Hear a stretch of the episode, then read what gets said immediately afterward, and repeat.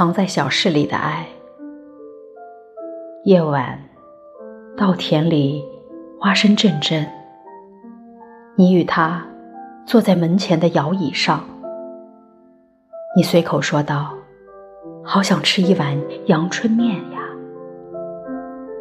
清晨，你还在睡梦里，听到有人叫着你的乳名，你不情愿地推开门，他满是皱纹的脸上挂着淡淡的笑容。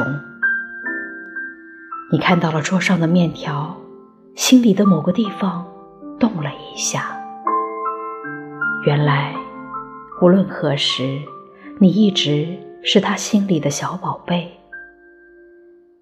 无论你长多大，他仍会记得你随口的一句话。他蹒跚的步伐里，一直藏着对你的挂念。